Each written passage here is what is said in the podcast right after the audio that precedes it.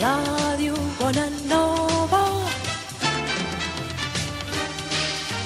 Radio Bonanova. El 107.1. Bonanova.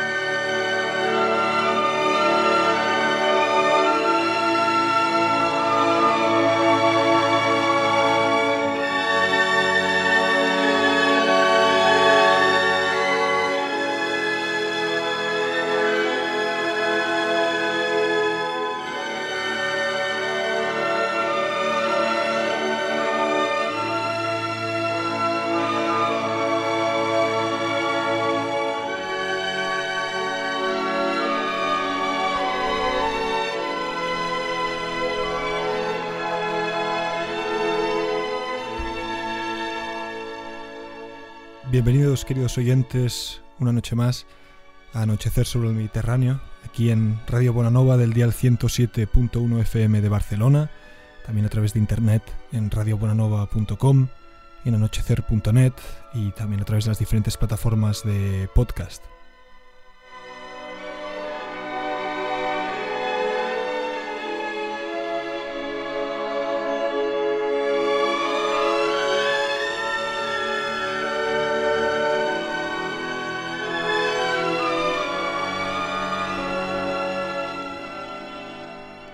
Es un programa, un programa algo especial porque es eh, el último por ahora. Eh, llevamos ya 12, 12 semanas eh, emitiendo desde que más o menos empezó el, co- el confinamiento. Más como una forma pues, de, que no se nos atrofiara el cerebro ahora que nuestros estudios universitarios se habían ralentizado. Y, nada, hasta aquí, hasta aquí llegamos por ahora, ya que bueno, pues ahora llega la época de exámenes, etcétera.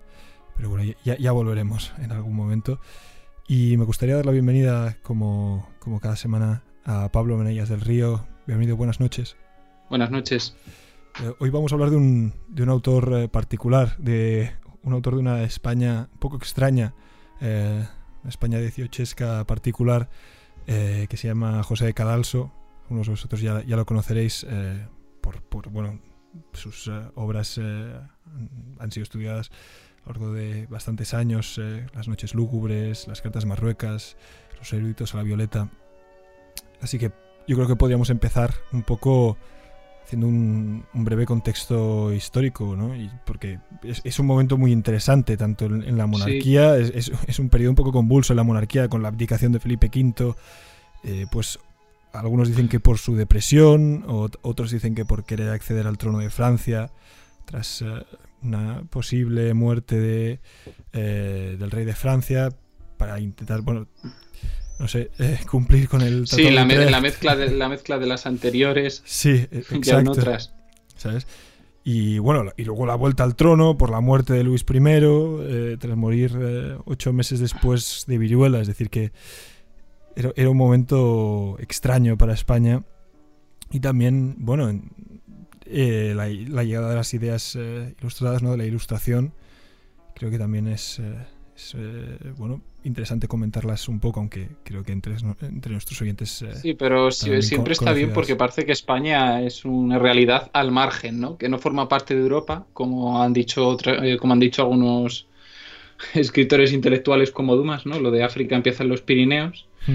Y justo con las cartas marruecas puede dar, puede dar, volviendo por hacer el chiste, a esta impresión. Pero no, España participa del siglo XVIII y, y yo creo que en buena medida. Además, es verdad que existen ciertas rupturas, ¿no? Sobre todo por la crisis de la guerra de, de secesión, pero de sucesión, pero pero el asunto es complicado porque también se dice que en España no existía ningún tipo de reforma intelectual de las artes y las ciencias, que existía un atraso. Esta idea de parte puede, puede ser verdad, ¿no? Por la, sobre todo por la crisis económica que hay, la falta de contacto que hay con las Indias, que se volvieron prácticamente un lugar ya independientes antes de la independencia, porque casi no llegaban eh, los barcos y estaban todas sumidas en el contrabando. Y mientras tanto en España existían algunos momentos, algunos intentos de reforma con los llamados novatores, que a veces tenían pésima fama por las ideas a veces descabelladas que tenían, pero que en algunos casos se, se entienden como los antecedentes eh, más inmediatos de la ilustración. Sí. Creo que también eh, debemos comentar un poco la infancia de, este autor, porque es eh, una, infancia que no es común para, un español de entonces, ¿no? Tras haberse quedado huérfano de madre a los dos años y... en, su en, su autobiografía miente y dice que su madre murió de parto. Eso no, no, lo sabía. Pero... Sí, sí, es el, él falsea ese dato de su biografía, pero en todo caso no, no la con vamos a decir, no la conoció, no tuvo una importancia sentimental para él. Y, de hecho se crió más bien con, su familia materna, porque su padre tampoco estaba mucho en casa.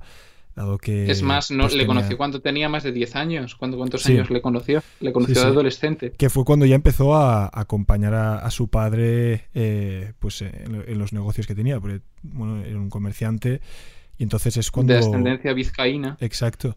Y es, entonces es cuando ya empezó a, viajar más, estuvo, estuvo fuera, eh, no sé si estuvo tres, dos o tres años en París, eh, los jesuitas de, París. Primero estudió en Cádiz antes de hacer estos viajes, con, sobre todo con, su, con un tío suyo jesuita que le enseñó sobre todo las bases de la educación, sobre todo muy, bien, eh, muy bien latín.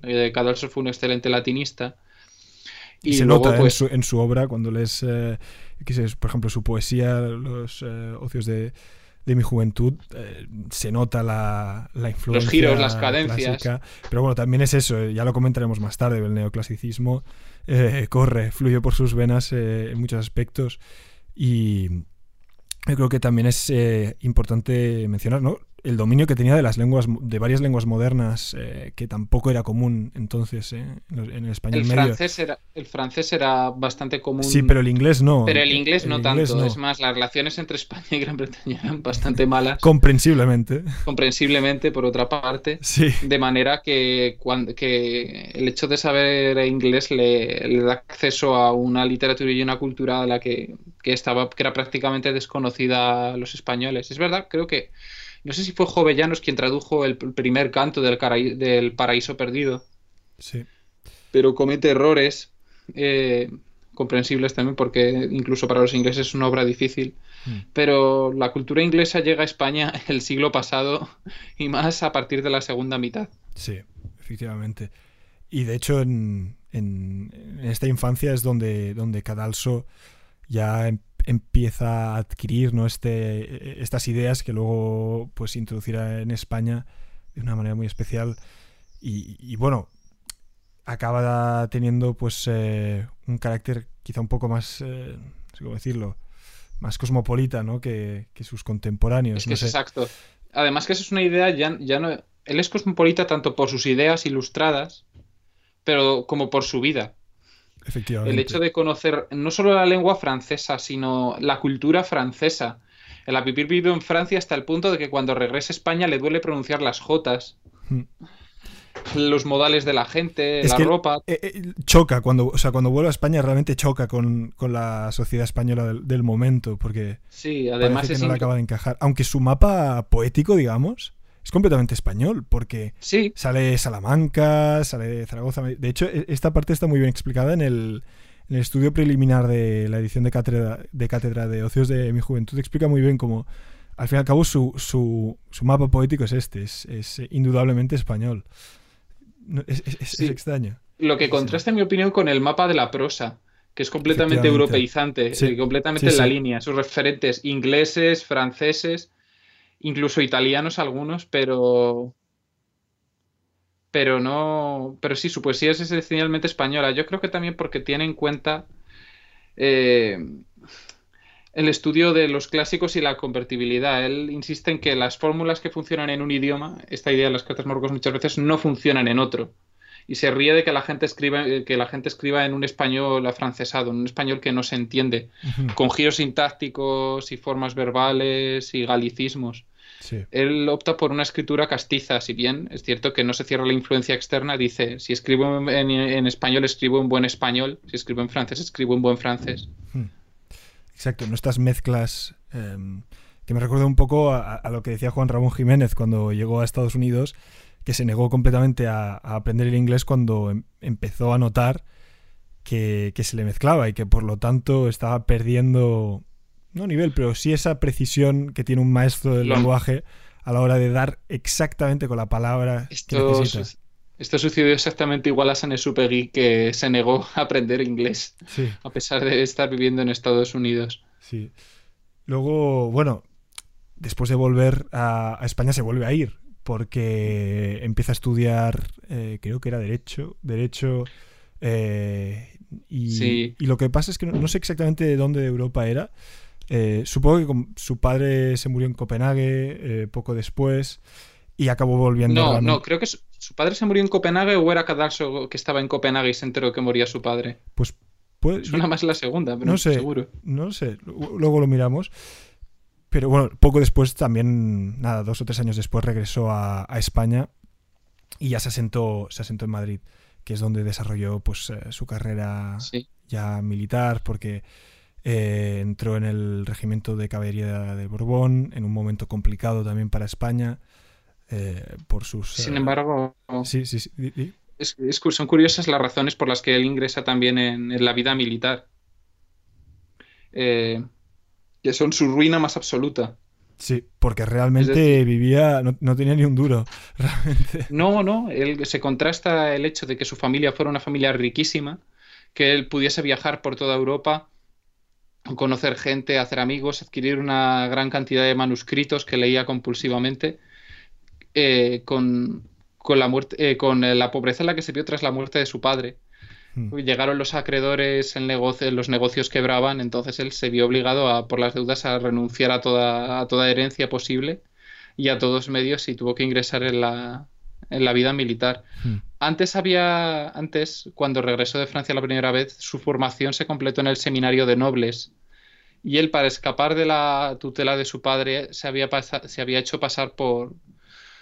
eh, había, había fingido que quería seguir la carrera eclesiástica. Pero, pero todo eso fue, fue puro cuento. Y de hecho, eh, una vez eh, em- em- empezó ya su, su carrera, su carrera militar, digamos, eh, fu- fue ascendiendo hasta, hasta llegar al- a capitán, digamos. Eh, creo que fue tras estar sirviendo, creo, como, como agregado era con el conde, conde de Aranda. Creo que Sí. de, de agregado al estado, de- al estado mayor, el conde de Aranda. Y bueno, y en ese momento mm, no, no dejó su producción literaria. eh, fue, No, él la empieza, la empieza muy joven Exacto, y no realmente. y no, y no la termina hasta su vida. De hecho, parte- tuvo bastantes inéditos. Sí, sí, sí.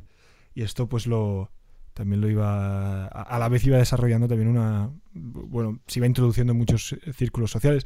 Era una persona socialmente muy activa que realmente caía bien a la gente. eh, tenía muchos amigos. Hay muchos testimonios diciendo pues que eh, la gente que le conocía no, podía decir malas palabras de él porque era una persona pues que digamos eh, siempre inspiraba eh, curiosidad en, sus, en, sus amigos que siempre tenía cosas interesantes a aportar las conversaciones etcétera los encuentros por lo que vemos una persona que disfruta de la vida social en la España de, ese momento, de las tertulias, etcétera. Por otro lado, también me gustaría, antes de meternos a hablar de sus obras específicamente. Un poco el, control literario que él tiene en su obra, dado que pues había actuado como censor en una obra francesa, él conocía muy bien, digamos, eh, los límites en la España de ese momento y, controlaba mucho lo que escribía, lo que se publicaba. No era, no era muy impulsivo a la hora de, eh, bueno, lanzar al vacío, digamos, lo, eh, lo que escribía para poder siempre transmitir su mensaje, ¿no? sus ideas de una manera... Sí, era muy pragmático. Exacto, exactamente como quería él. Es decir, que no eh, pudiera sufrir censuras, etcétera. Siempre con muchas precauciones y contrasta mucho ¿no? el, el, cadalso que vemos en, en, su obra reconocida con los diferentes restos de las cartas que han quedado es, eh, me recuerda un poco a Cicerón, ¿no? Que se le ven sus colores, digamos, en, la correspondencia son, son tremendos. En ellos siempre echa pestes de las ciudades donde está. Me acuerdo una carta que leí de, una antología en la que se cargaba a la ciudad de Talavera, decía que no había estado en sitio peor.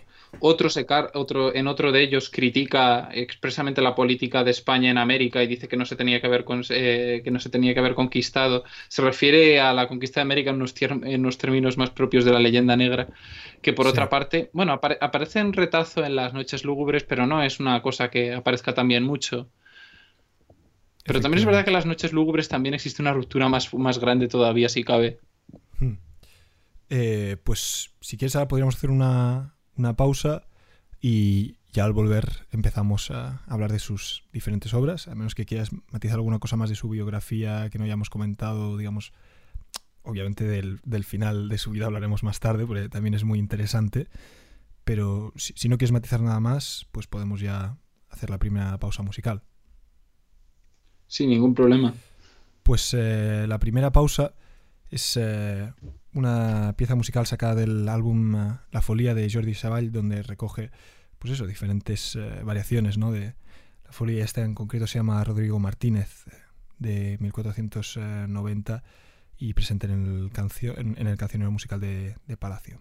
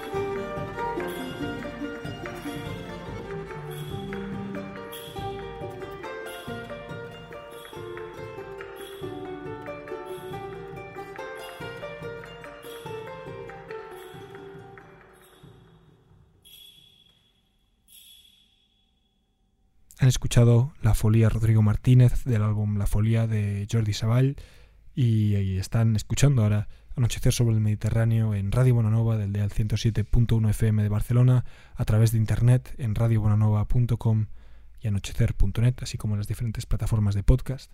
Y antes de, de seguir hablando de Cadalso, me gustaría explicarles a nuestros oyentes que para celebrar la finalización de la primera temporada de Anochecer sobre el Mediterráneo, eh, pues hemos contactado con la librería Documenta para hacer un, sorteo ¿no? entre, nuestros oyentes. La, la, librería Documenta es una gran librería de, de humanidades, ¿no? de, eh, tanto clásicos como actualidades, que está en la calle Pau Claris 144 de Barcelona. Aparte, lleva siendo la librería a la que voy frecuentemente desde, bueno, hace muchísimos años ya, igual que mi abuela, que es cliente habitual. Los eh, libreros Eric del Arco y Josep son encantadores. Y mmm, la semana pasada fui ahí a ver las actualidades que, nos traen las editoriales y hablando con Eric, pues eh, surgió la idea ¿no? de regalarle a nuestros oyentes un libro, pues para eso celebrar eh, la finalización de, de, estos 12 programas que hemos eh, hecho hasta ahora. Y queríamos regalarles pues, a nuestros oyentes el libro El piloto ciego de Papini, sobre el que ya hablamos en el cuarto programa de, de Anochecer sobre el Mediterráneo. Y para participar es muy fácil. Deben mandar un email a radio.anochecer.net con su nombre y su dirección para saber a dónde mandar el libro en caso de que eh, bueno, resulte ganador. Y anunciaremos los ganadores el viernes 19 de junio a las 10 de la noche en la web anochecer.net. Saldrá nada más eh, entrar en, la, en nuestro sitio web. Así pues, les recordamos que eh, visiten esta, esta librería porque está realmente bien en la calle Pauclays 144 y que si quieren participar, radio arroba anochecer.net creo que ya podemos seguir hablando pues de, de Cadalso. Y bueno, antes de hablar de su muerte en el sitio de Gibraltar, que también es muy interesante, antes hablaremos uh, de su tertulia literaria con Menéndez Valdés eh, y Riarte, ¿no? Se debatían, se batían términos, existía una verdadera batalla entre los antiguos y los modernos. Participaban también algunas mujeres. Era un lugar muy estimulante y y nuestro autor siempre se refirió a, a esta tertulia explícitamente a veces y otras comparándola con otras eh, y otras eh, veladamente en las cartas marruecas, ¿no? No dice que sea explícitamente esta tertulia, pero sí que refleja su experiencia en ella. Hmm. Efectivamente. Eh, creo que también podríamos hablar un poco de, de sus uh, de su parte más privada, ¿no?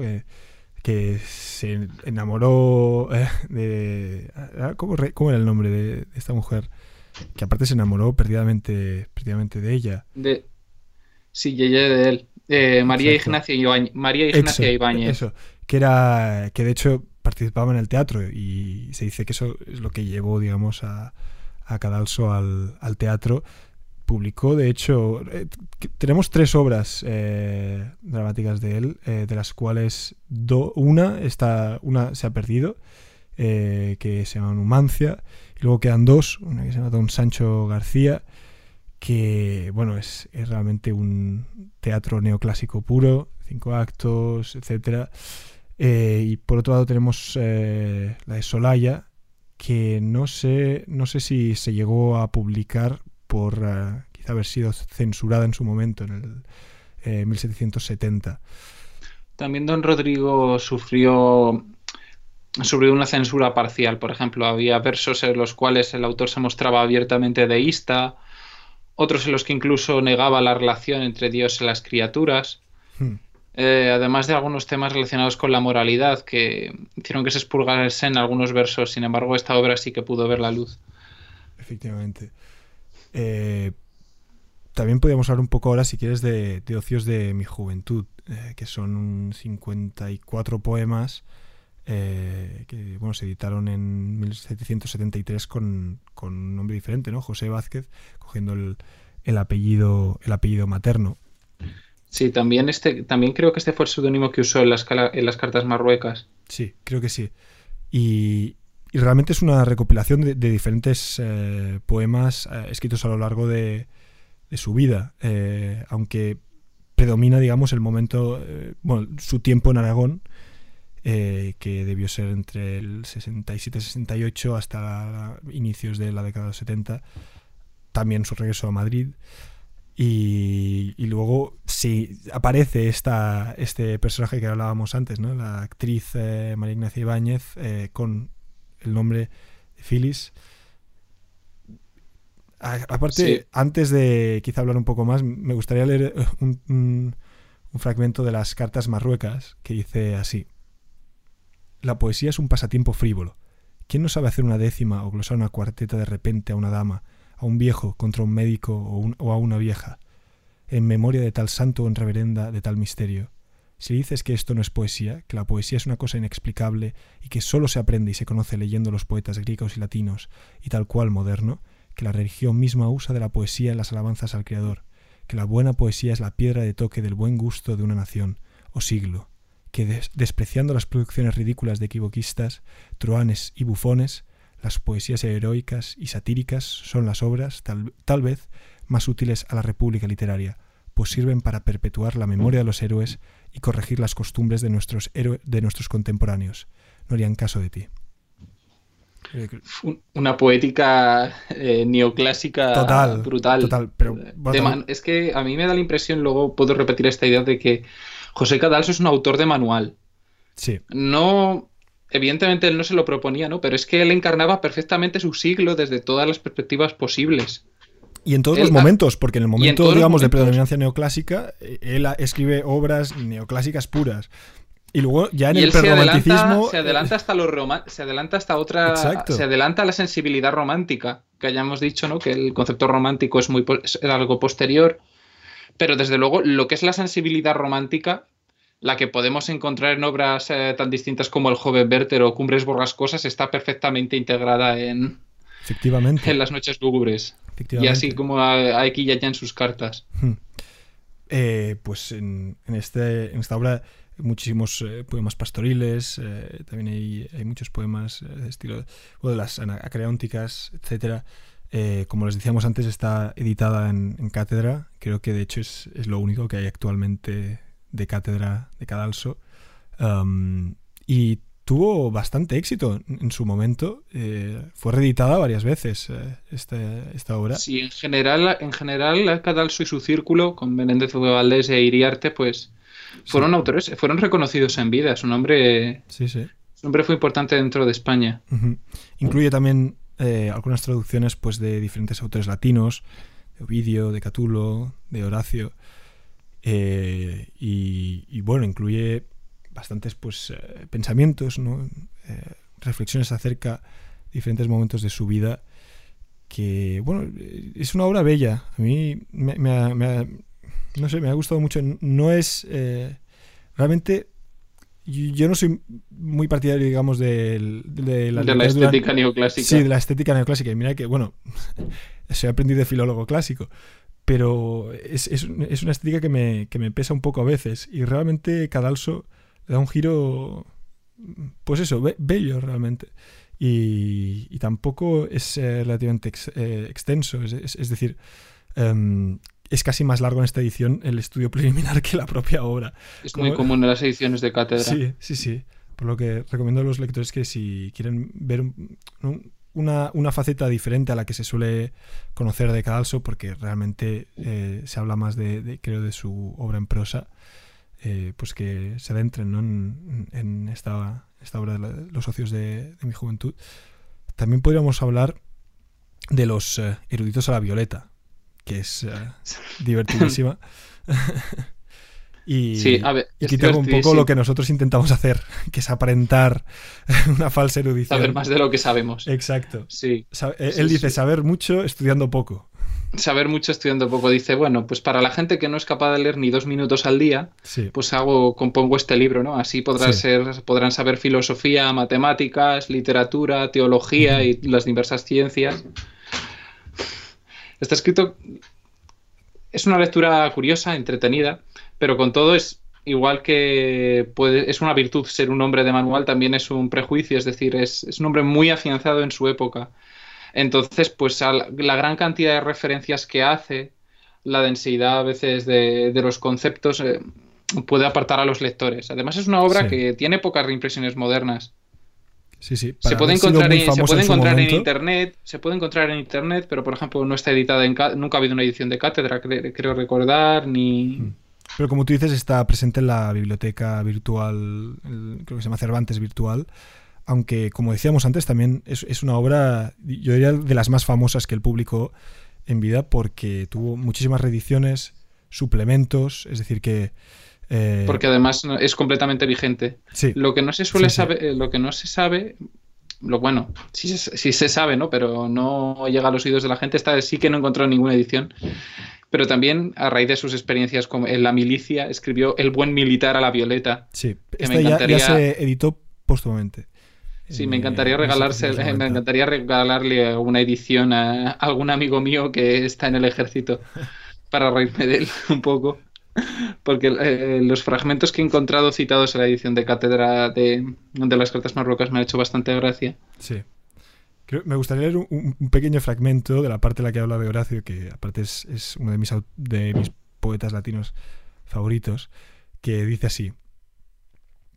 De Horacio diréis que es muy sentencioso, abundante en metros diferentes y que sus hexámetros no son los mejores, como tampoco lo es el, acatar el acabar sus versos con un et o con media palabra, y sacad luego su par de ejemplitos, aunque nadie los quiera ver haréis que todos observen que los principios de sus odas anuncian más de lo que son, en realidad.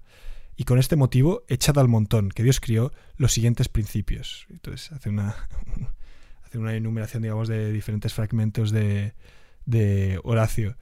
Pero bueno, la, la- la obra es, es así, es eh, instrucciones, digamos, al que quiera aparentar saber más de, de lo que sabe. En el fondo es una, es una obra satírica, pero también es una obra moralizante, es algo plenamente, sí, plenamente ilustrado. La literatura didáctica. Los ilustrados no son gente que componen novelas, pero componen novelas didácticas, no componen tanto novelas de aventuras por lo general. Sí.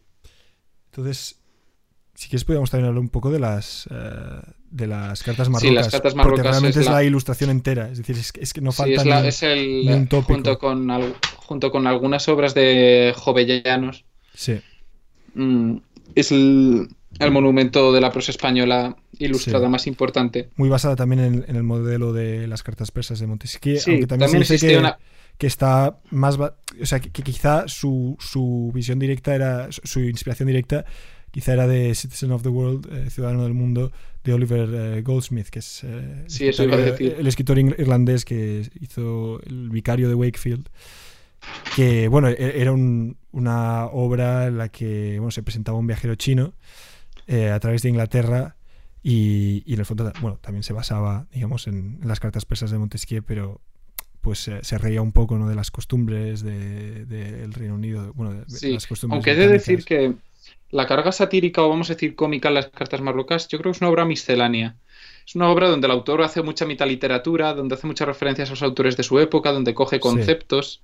Una obra importante porque asume mucha literatura foránea. Es una obra, pero que sin embargo la, la- la enraiza con la literatura española. Aquí ya, ya se ve la influencia de, de los prosistas del siglo XVI, se ve la influencia de los satíricos del XVIII, Sí, se ve la influencia evidente de Cervantes, al que llama censor de las costumbres de nuestros abuelos. también, Y sin eh, embargo- eh, también es un poco eh, desorganizada, digamos, en que no, no tiene ningún orden ya preestablecido, digamos, te- por temas o por, e- o por e- años, digamos, es un, Sí, porque un realmente es un-. Sí, realmente es una novela epistolar, pero no tiene argumento No, propiamente, propiamente dicho. Tampoco tiene una cronología clara. Además, la obra termina en un momento dado y simplemente se justifica diciendo la eh, el resto tiene una caligrafía tan mala que no puede ser leída. Hay muchas. Bueno, quizás si me esforzase, pero, pero no quiero dejarme los ojos. sí. Entonces, Y es, es eso, ¿no? Es España vista por un por una persona que no, no forma parte de esta sociedad o que tiene cierta distancia, ¿no? Con, con la España de ese momento. Y, a partir de ahí, pues, eh, deshilar un poco, ¿no? La, sociedad española y, y señalar lo que con lo que no estaba muy de acuerdo. Sí, repite- eh, también es una obra a mí me parece bastante curiosa porque, aunque es una obra que se propone reformar un poco el país, eh, reformar el país, no es una obra porque nosotros tenemos también la imagen de la ilustración como algo muy combativo, pero la gente de la ilustración muchas veces era gente de Estado, era gente pragmática, no era... Eh, es verdad que puedes encontrar gente como el barón de Holbach que escribe opúsculos en contra de la religión muy, muy purulentos, el abad de Meisler, pero en el caso de Cadalso yo creo que es, no voy a decir que sea una obra inocua, pero sí desde luego es una obra que tampoco busca conflicto. Él dice que no se va a meter a hablar de religión ni política, sus digresiones son más generales. Es más, incluso en el tema de la religión, eh, Cadalso, que por lo, después de leerme eh, algunas obras suyas, eh, tengo bastante claro que, que, era deísta, bueno, igual por a raíz de algunas cartas alguien podría demostrar lo contrario, ¿no? Claro. Eh, en esta obra se anda con mucho cuidado y hay una reflexión en la que, en la que Gacel le pregunta a Ñuño, que son, bueno, es que la obra se organiza con un, un embajador africano, le escribe cartas a su maestro que está en África y a su vez escribe cartas a un amigo suyo que ha conocido en España y que le explica cuál es la circunstancia del país, ¿no? pues hay una carta en la que Gacer le pregunta a Ñuño que, bueno, que si cree que Santiago ayudó a los españoles a expulsar a sus padres, a los africanos, ¿no? De España, y Ñuño dice que bueno, yo, yo no puedo decir que sí ni que no, es bueno que los países crean que Dios está de su parte, pero bueno, si no lo está, y aún incluso si no existiese, eh, no sería bueno que lo supiese nadie. Debería ser un secreto, debería ser el secreto mejor guardado de la República, ¿no? Mm haciendo gala pues del, escepticismo práctico e ilustrado. Sí, sí. Bueno, es, lo que decíamos, es eh, que no falta ni un tópico realmente de, la ilustración, del pensamiento ilustrado en, esta obra. Y contrasta mucho con, la obra que podemos comentar ahora a continuación, que son Las Noches Lúgubres, eh, que en, su título completo, digamos, reconoce la inspiración de los eh, pensamientos nocturnos, los Night Thoughts de Edward Young, aunque son muy diferentes en la forma. Es decir, eh, el poema de Young es, eh, muy largo y en cambio contrasta con los diálogos, digamos, que va. bueno, que, que, desarrolla Cadalso en su obra. aparte, bueno, podríamos mencionar ¿no? que en, los Night Thoughts es más como un, monólogo muy largo de una, de una misma persona que va interrumpiendo un, interlocutor de manera poco frecuente. Mientras que en, Cadalso hay, son más como dos voces. Em, sí, una la principal y el contrapunto. Sí, dos voces que. El contrapunto del miedo, el contrapunto de la pasión, el contrapunto de la crueldad. Sí, también como, como curiosidad, eh, fue una obra que tuvo bueno, problemas con la Inquisición porque ahí en, Montilla eh, una, una, viuda se quejó de que su hijo estaba siempre con, un libro em, que le inspiraba ciertas, eh, ciertos pensamientos suicidas. De hecho, que le inspiraba pensamientos suicidas y que además le llevaba a maltratar a sus hermanos y a no obedecerla. De hecho, dice así el fragmento. Mi hijo me quita la vida a pesadumbres. Él no solo no hace caso de mis amonestaciones, sino que es osado a decirme mil palabras injuriosas. A sus hermanos, especialmente a uno, los trata cruelmente y dice que ha de matarle. Y ahora por último dice, que dice a sí mismo que ha de quitarse la vida, y temo que así lo ejecute, pues una de las tardes pasadas se encerró en una sala y diciendo que iba a matarse comenzó a cargar una arma con balas. Em, luego dice, estaba con los ojos desencajados y estaba furioso. Le he podido quitar este librito en, eh, que con frecuencia lee, y temiendo que no sea bueno, se lo doy a usted para que sirva a pasarlo y se halla que contiene doctrina que pueda perjudicarle. Le suplico que lo queme para que no vuelva, eh, para que no pueda volver a mi casa. También esto muestra un poco ¿no? El, eh, la lucha ¿no? de muchos pensadores ilustrados contra vamos a decir, contra el mundo. Exacto.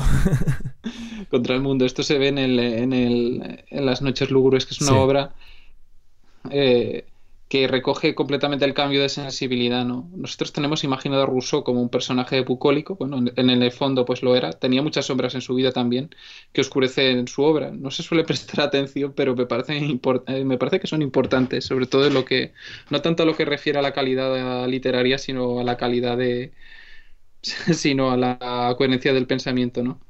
Pero es que de las ideas de Rousseau, ¿no? Por ejemplo, de la negación del pecado original, de la afirmación de la bondad del hombre innata y de la y decir que el mundo que realmente es que el hombre es bueno, ¿no? Pero es que el mundo lo vuelve malo, el mundo, la sociedad. Entonces, este, esta idea, ¿no? Puede llevarte a justificar que, pues eso, que el mundo, eh, que tú eres inocente, hagas lo que hagas, y que, el, y que siempre vas a tener razón, que los demás pueden ser representados como una panda de fanáticos locos, que por otra parte a veces en el siglo XVIII no era difícil caracterizar con razón a la gente de esta manera, ¿no? Pensamos en las pinturas de Goya. Y, es curioso esta vinculación de, de, Rousseau, que el bonachón, vamos a decir, con este mundo, con, con, las turbulencias, con el dolor, porque también ese dios deísta de Rousseau, ese dios bueno que da sentido al mundo, los ilustrados acaban dudando de él y acaban regando. Esto motiva eh, motiva una crisis existencial, una continua insatisfacción que se ve perfectamente reflejada en Las noches lúgubres, que es una obra, en mi opinión, vamos a decir, de manual también otra vez. Es muy exagerada, es una obra que con las pocas páginas que tiene, que no son más de 40, desmenuza, eh, dependiendo de la edición, desmenuza los tópicos del romanticismo de una manera que yo creo que ni, que ni siquiera eh, las penas del joven Werther llegan a hacer. Porque mm. las penas del joven Werther, de hecho, de Goethe, no dejan de ser a veces como una especie de parodia, de advertencia de lo que puede llevar a cabo, de lo que puede suceder cuando la pasión se adueña de la persona. Sin embargo, la, yo creo que Cadalso sí que se sentía eh, exactamente igual como se siente Taediato, cuyo nombre significa además amargado por, eh, por la existencia. Hmm. También eh, comentar que, que eh, la leyenda ¿no? que, que se suele decir acerca de esta obra es que viene a partir de que, bueno, de la muerte de, de, su amante, María Ignacia Ibáñez, en el 1771, y que causó, digamos, que Cadalso fuera o quisiera desenterrar a su amada y, y llevársela Obviamente yo creo que esto es bastante una leyenda. Para después prenderse fuego, para después prenderse fuego. Exacto.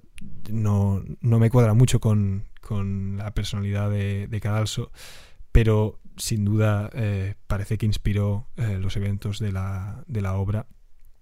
Em, y, se ve ¿no? el, daño que, supuso ¿no? la muerte de, esta actriz en, bueno, para, Cadalso. Lo dejó emocionalmente trastocado cuando, cuando lees esta obra, pues eh, lo sientes completamente. Ves que hay mucho de sentimiento propio dentro de la obra. Hmm. Y bueno, es lo que decías tú, ¿no? Se adelanta a lo que normalmente se considera que es el inicio del, romanticismo. Porque de verdad que es una obra muy temprana, que en esta hmm. época no se habían publicado el, grueso de los clásicos románticos, el grueso de la literatura de terror, el, monje, el castillo de hmm. Otranto, esta, serie de obras. Sorprende un poco también por eso, ¿no? Por sus... Eh, pequeñas imágenes, a veces hasta góticas, que tiene en, diferentes eh, partes de la, obra. es, es, una obra un poco extraña, ¿no? Por eso, porque aparece eh, de manera temprana y, bueno, eh, creo que se explica por, por eso mismo, ¿no? Por la, por la constante visión hacia afuera que tenía Cadalso, aún viviendo intensamente ¿no? la, la vida en España. Es, eh, es, complicado el, romanticismo español, porque ya la, academia entre sí está contrariada de cómo surge, eh, cuál es la relación. se puede llamar así. Exacto. Y, pues, claro, es... justo hoy he leído la opinión de Borges al respecto en el prólogo a, a la biblioteca de Babel, a, los cuentos de, de Pedro de Alcorcón, creo. Hmm. Eh, aquí que venía a decir que el romanticismo español era un pálido reflejo del romanticismo extranjero. Hmm. Opinión muy dura, que en parte no deja de ser verdad.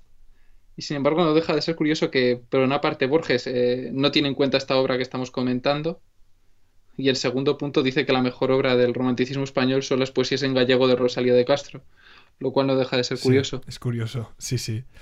Eh, yo ahora me lanzaría a por la última pausa musical.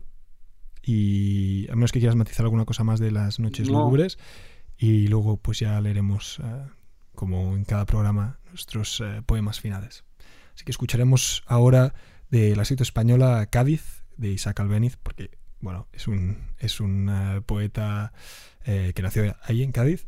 Y por lo tanto, pues eh, escucharemos la versión de Alicia de la Rocha.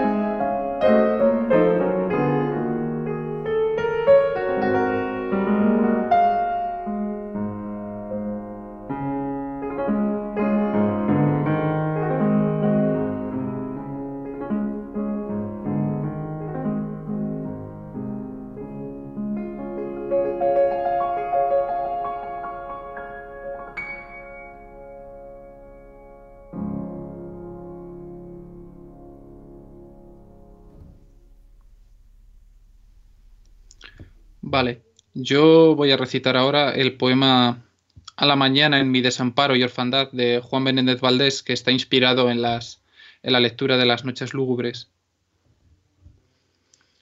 Entre nubes de nácar la mañana, de aljófares regando el mustio suelo, asoma por oriente las mejillas de grana, de luz cadente el transparente velo, y muy más pura que el jazmín la frente, con el alborno consciente, que la opaca noche el triste manto, ni su escuadra de fúlgidos luceros, la tierra envuelva en ceguedad y espanto, mas con pasos ligeros, la luz divina y pura dilatando, los va el ocaso umbrífero lanzando, y en el diáfano cielo coronada, de rutilantes rayos vencedora, se desliza corriendo.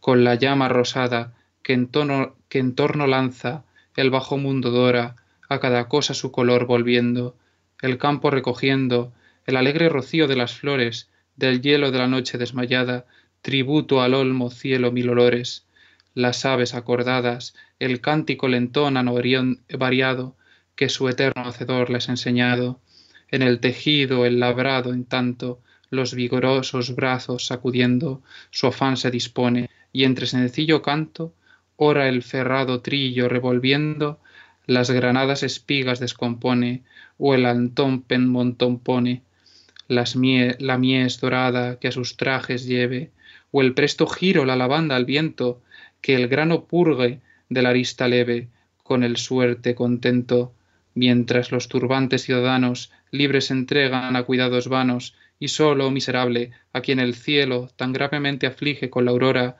no siento, ay, alegría, siento más desconsuelo, más que la callada noche al menos llora, sola su inmenso mal el alma mía, atendiéndome pía la luna de los gemidos lastimeros, que a mi mísero la luz siempre fue odiosa, vuelvo pues, rodeada de luceros. Oh noche pavorosa, que el mundo corrompido, ay, no merece, le cuente un infeliz lo que padece. Tú con tu manto fúnebre sembrado, de brillantes antorchas entretienes los ojos cuidadosos, y el mundo fatigado en su, en su alto suelo silenciosa tienes, mientras velan los pechos amorosos, los tristes solo ansiosos, cual estoy yo de lágrimas y quejas, para mejor llorar te solicitan, y cuando en blanda soledad los dejas, sus ansias depositan. En ti, oh piadosa noche, y sus gemidos, de Dios tal vez merecen ser oídos, que tú en tus negras alas los levantas, y con clemente fervoroso vuelo vas y ante el solio santo los rindes a sus plantas.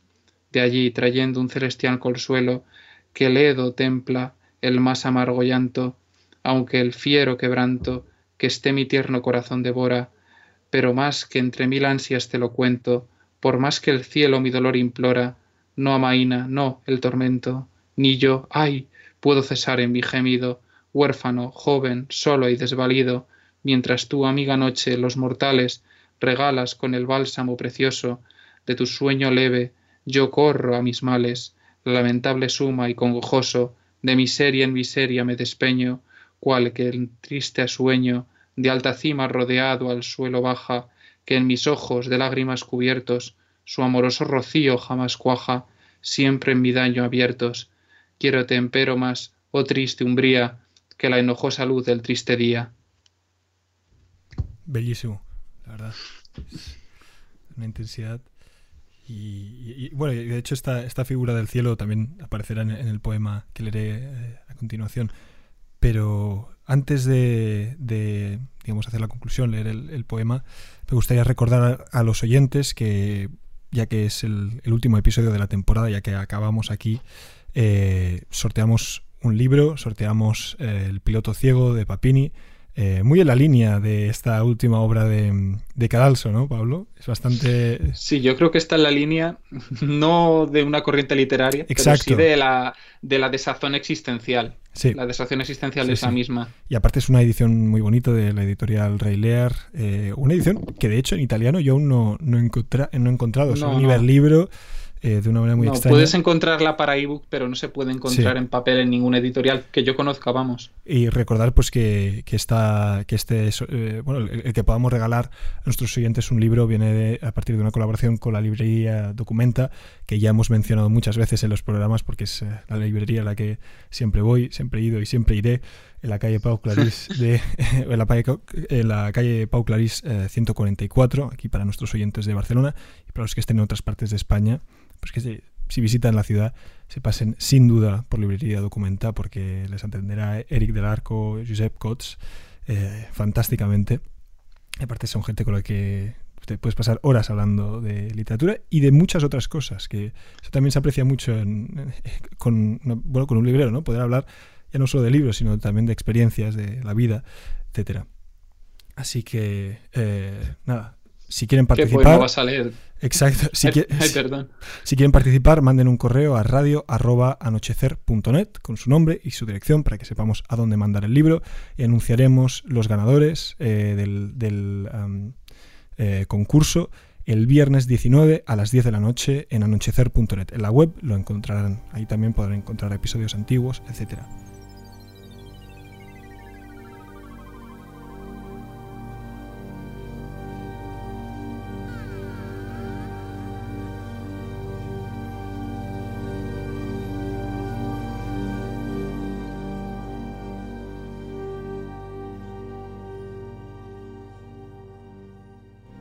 Pues quería decirles, eh, queridos oyentes, que llegamos ya al final del, anochecer, ¿no? que ha sido, ha sido un poco largo, ¿no? a veces para algunos supongo pesado, pero parece que por fin pues ya podemos ir afuera a disfrutar del sol mediterráneo ¿no? en un verano que dentro de poco comenzará y será pues eh, como ningún otro.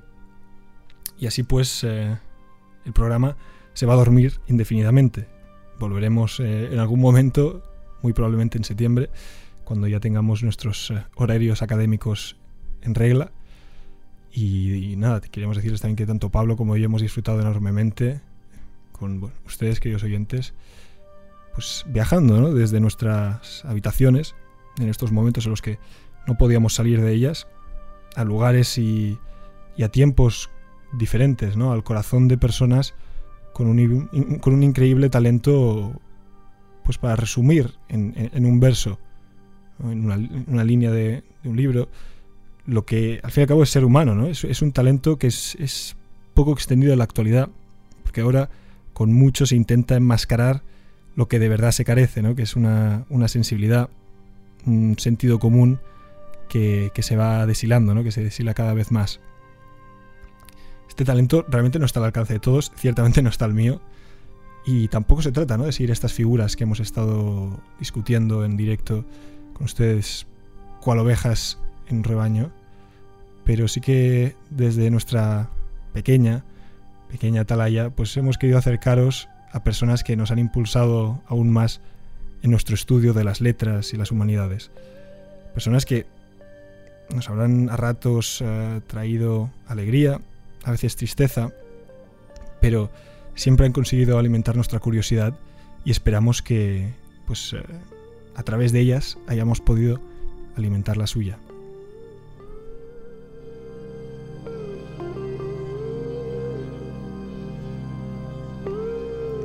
Y así pues me gustaría agradecer a varias personas. Primero de todo a Ana Valverde, directora de Radio Bonanova, por habernos facilitado este espacio en la parrilla, por haber sido paciente con nuestra incompetencia técnica, que ha sido total en estos eh, momentos de realización remota, y por habernos siempre animado a seguir haciendo radio a los colaboradores también me gustaría agradecer que se han ido sumando a este anochecer. Sebastián Caliacuda, Ana Jiménez, Antonio de la Casa, Manuel Serra y Asina Müller, que ha, contado, bueno, que ha participado dos veces en este programa. Contar con vosotros mejoró indudablemente su calidad, la calidad del programa, le dio un valor añadido que de otra forma habría sido inalcanzable. También a nuestros queridos oyentes, desde nuestros amigos de Impruneta hasta mi tío Miguel en Sevilla, nuestro oyente de Japón. Y finalmente, y aunque no vaya a escuchar esto, me gustaría mandarle mi agradecimiento a Jesús Quintero por sus introspectivos programas radiofónicos que indudablemente me han influenciado a la hora de lanzarme las ondas. Mi admiración es absoluta y espero haber podido captar ni que sea un poco de su esencia a la hora de expresarme en este programa. los demás locos de la colina habrán identificado la canción que ahora suena de fondo, que es su sintonía, y así, pues, cual loco, quería despedirme de las ondas radiofónicas. Y es por eso que antes de finalizar esta transmisión me gustaría leer el, siguiente, el siguiente poema. Se me ha quedado el cielo en la tierra, con todo lo aprendido, cantando, allí. Por el mar, este, he salido a otro cielo, más vacío e ilimitado, como el mar, con otro nombre que todavía no es mío, como es suyo. Igual que, cuando adolescente, entré una tarde a otras estancias de la casa mía, tan mía como el mundo, y dejé allá, junto al jardín azul y blanco, mi cuarto de juguetes, solo, como yo, y triste. De Juan Ramón Jiménez en Diario de un poeta recién casado. Nos han quedado muchos autores en el tintero, Nicolás Gómez Dávila, Agustín de Foxá, Humberto Saba, Akutagawa, O'Flaherty, Lermontov, así que volveremos, volveremos a vernos. Muchas gracias y buenas noches. Muchísimas gracias y buenas noches igualmente.